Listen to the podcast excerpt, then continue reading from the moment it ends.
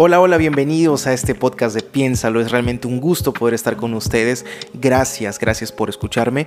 Y lo que quiero platicarles hoy, después de estas dos semanas que no habíamos tenido episodio y esta semana no tenemos invitado, pero quiero compartirles algo que yo había estado meditando desde hace ya mucho tiempo y que considero que es muy importante, al menos a mí me ha marcado mucho, me ha marcado mucho y me ha ayudado a, poder mejorar mis relaciones personales y a poder entender un poco mejor cómo funciona todo este mecanismo de las muestras de amor.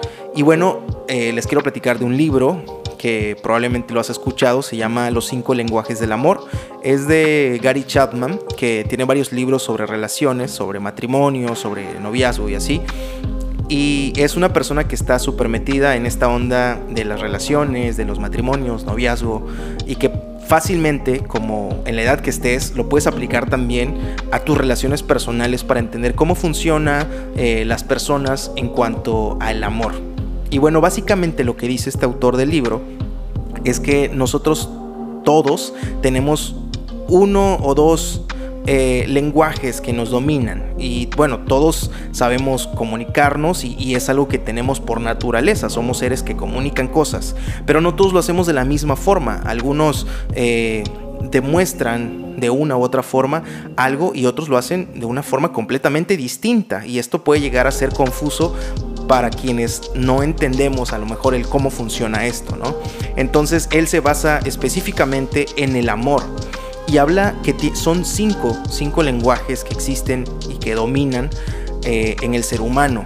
Y bueno, ahorita vamos a entrar un poco más a detalle. No quiere decir que tengas uno nada más. Generalmente, como en las personalidades, tenemos uno o dos que nos dominan. Y estos vienen porque los hemos aprendido eh, en cómo nuestros padres nos demostraron amor, en cómo las personas a nuestro alrededor en nuestra etapa de niños nos demostraban el amor y no hay malas ni buenas, sino simplemente son formas, son formas que eh, no tienen nada que ver con que si son buenas o malas, simplemente son formas de cómo demostrar cariño y demostrar afecto. Y estas son cinco, y las cinco son, bueno, la primera es palabras de afirmación. que es palabras de afirmación? Eh, pues es básicamente una persona que reconoce que las palabras son sumamente importantes para esta entonces, una persona que su lenguaje del amor es las palabras de afirmación, le va a gustar mucho que le estén dando cumplidos, que le estén diciendo, oye, qué bonita te ves, qué guapo te ves. Le va a gustar mucho que le digan, oye, tú puedes hacerlo todo lo que te propongas, puedes lograr eh, lo que quieras y tú eres súper guerrera, súper valiente le va a gustar mucho. Obviamente, ¿a quién no le gusta que le estas cosas, verdad? Eh, quien me escuche va a decir, oye, pues a mí me gusta. Pero insisto, no quiere decir que no tengamos de todas, de todas tenemos un poco, a todos nos gustan al menos estas cosas, pero hay uno que nos predomina, que está mayormente desarrollado en nosotros. Entonces las personas que tienen este lenguaje de palabras de afirmación son personas que les gusta mucho que les estén diciendo cosas. Eh, el 2 es dar y recibir regalos. ¿Qué quiere decir esto? O sea, son muestras de afecto, son personas que les gusta mucho dar y recibir regalos. Por ejemplo, a mí yo me considero una de esas personas que me gusta mucho dar y recibir regalos y yo demuestro amor mediante los regalos. Entonces, a mí me gusta también que me regalen cosas, ¿no? Entonces creo que es muy fácil de, de entender y no quiere decir que sean personas, seamos personas materialistas o que nada más nos, fijamos en, aquello que vale y lo costoso. No, para nada. De hecho, pueden ser regalos sencillos, pueden ser regalos pero, eh, muy eh, ostentosos, pero no, no significa que es más o menos valioso, sino que simplemente el hecho de dar un regalo es la forma en que las personas que nos identificamos con este lenguaje, pues demostramos el amor. Entonces van dos, el primero es palabras de afirmación, el dos es dar y recibir regalos. Y voy rápido con esto porque esto lo pueden revisar este, más adelante y les voy a dejar los links aquí en, en el episodio. El tercero es actos de servicio y esto se trata de hacer una cosa por la otra persona. Las personas que se identifican con este eh, este lenguaje de actos de servicio, les gusta mucho que la otra persona sacrifique cosas o, haga cosas que no les gustan. Por ejemplo, con mi novia, eh, le gusta mucho que le ayude con cosas de su tarea o que, no sé, deje de hacer algo, algún trabajo que está haciendo y le ayude con hacer eh, algo que ella necesita hacer o, ayudarla, simplemente no hacerlo a lo mejor, sino ayudarla, apoyarla, estarle dando apoyo moral. Eh, le gusta mucho eso a este tipo de personas, ¿no? No sé, puede ser, piensa en tu madre, a lo mejor le gusta mucho que tú laves los trastes y no simplemente por el hecho de que la ayudes, sino porque ella se siente importante con eso. Entonces las personas que les gustan esto de los actos de servicio, que su lenguaje del amor es los actos de servicio, se identifican mucho con esto. También puede ser cualquier cosa como eh, barrer la casa, puede ser que tú eh, los ayudes a hacer algo, que dejes de hacer una cosa para que hagas lo que ellos necesitan o están muy estresados haciendo. Entonces, este es otro de los lenguajes del amor. El cuarto es el tiempo de calidad. Eh, y creo, insisto, todos nos identificamos con todos estos, pero hay unos que nos gustan más que otros. Tiempo de calidad, ¿qué quiere decir? Por ejemplo, eh, oye, cuando estés conmigo, nada más estás conmigo y no vas a estar en el celular, no vas a estar pensando en otra cosa, quiero que me dediques tiempo, ¿no? Y las personas que se identifican con esto son personas que pues les gusta mucho conversar, conocer más de la persona y estar siempre en esa constante comunicación y tener ese tiempo de calidad, ya sea por videollamada, por, no sé, salir al parque, estar juntos, conversar, preguntarse cosas que nunca se habían preguntado.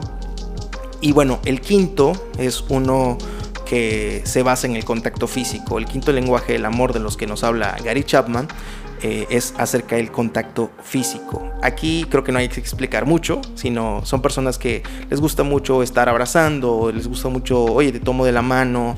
Eh, y esto, insisto, lo, aplicamos no solamente a las parejas, sino lo aplicamos también a nuestras familias, a nuestros papás, nuestras mamás.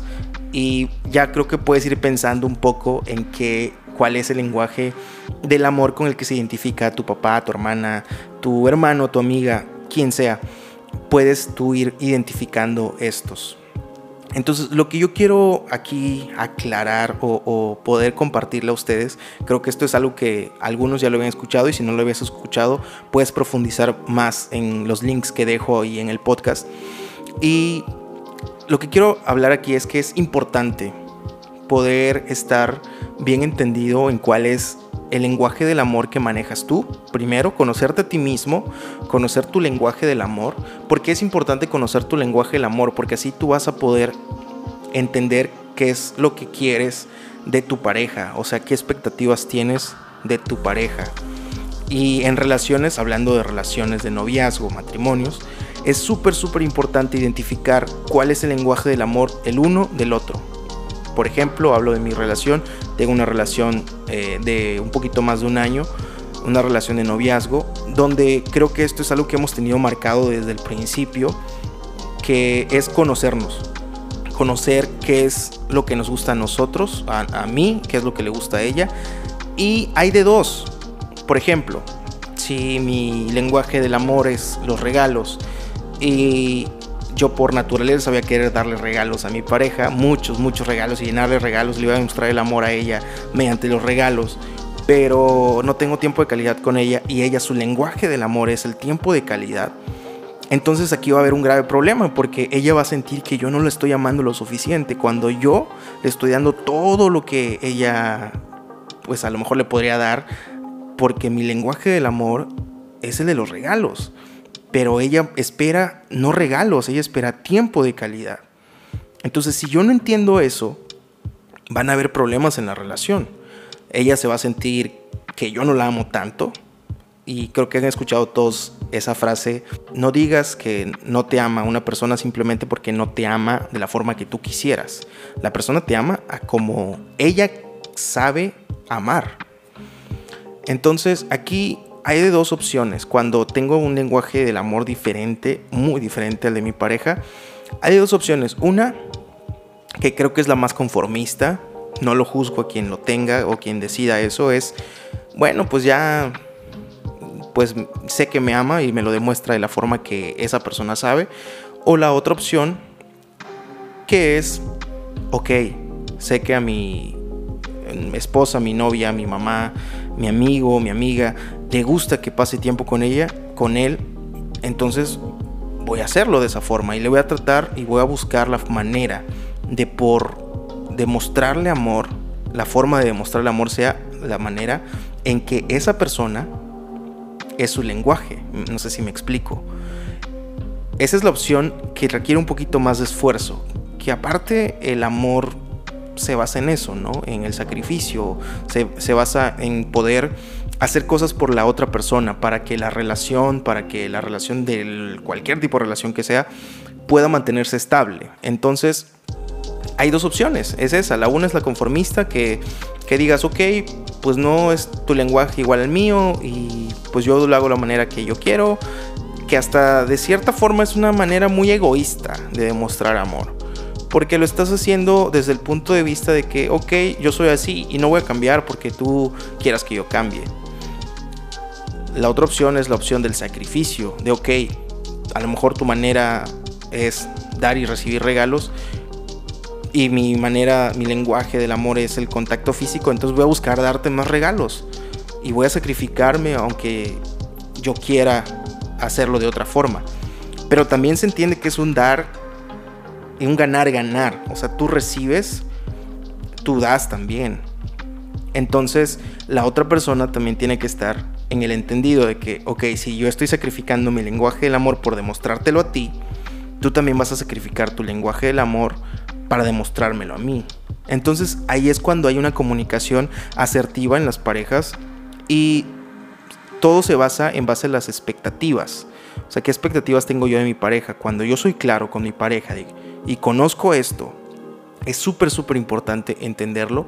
Yo lo entiendo, voy a tener a una pareja feliz. Entonces no se trata tanto de estar haciendo lo que yo creo que mi pareja necesita, sino de estar haciendo lo que realmente ella necesita cuando yo ya platiqué con ella y tengo esa comunicación asertiva, ese diálogo bidireccional donde estoy dando, pero también estoy recibiendo y conozco lo que la otra persona quiere porque primero yo me conocí a mí. Entonces, eso es lo que quería compartirles hoy acerca del lenguaje del amor, los lenguajes del amor. Si tú no conoces tu lenguaje del amor y te gustaría conocerlo, te invito a que puedas tomar el test. Está en inglés, pero eh, puedes meterlo al traductor de Google y metes todo, el link y según yo te puede traducir toda la página del inglés al español si es que no hablas inglés. Y bueno, puedes investigar un poco más acerca de los lenguajes. Pero lo que yo quiero decirte hoy es, conoce cuál es tu lenguaje del amor y eso te va a facilitar muchas, muchas cosas. Vas a permitir y vas a tener relaciones duraderas, relaciones estables y basadas en la comunicación, en la empatía y no en el egoísmo.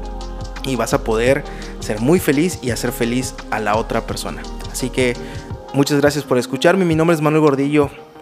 Estamos hablando por acá. Muchas gracias por habernos acompañado en un episodio más. Te invito a seguirme en mis redes sociales. Me encuentras en Facebook como Manuel Gordillo y en Instagram y Twitter como M-Gordillo. También puedes escribirme a hola.manuelgordillo.com. Que tengas un excelente día, que Dios te bendiga. Chao, chao.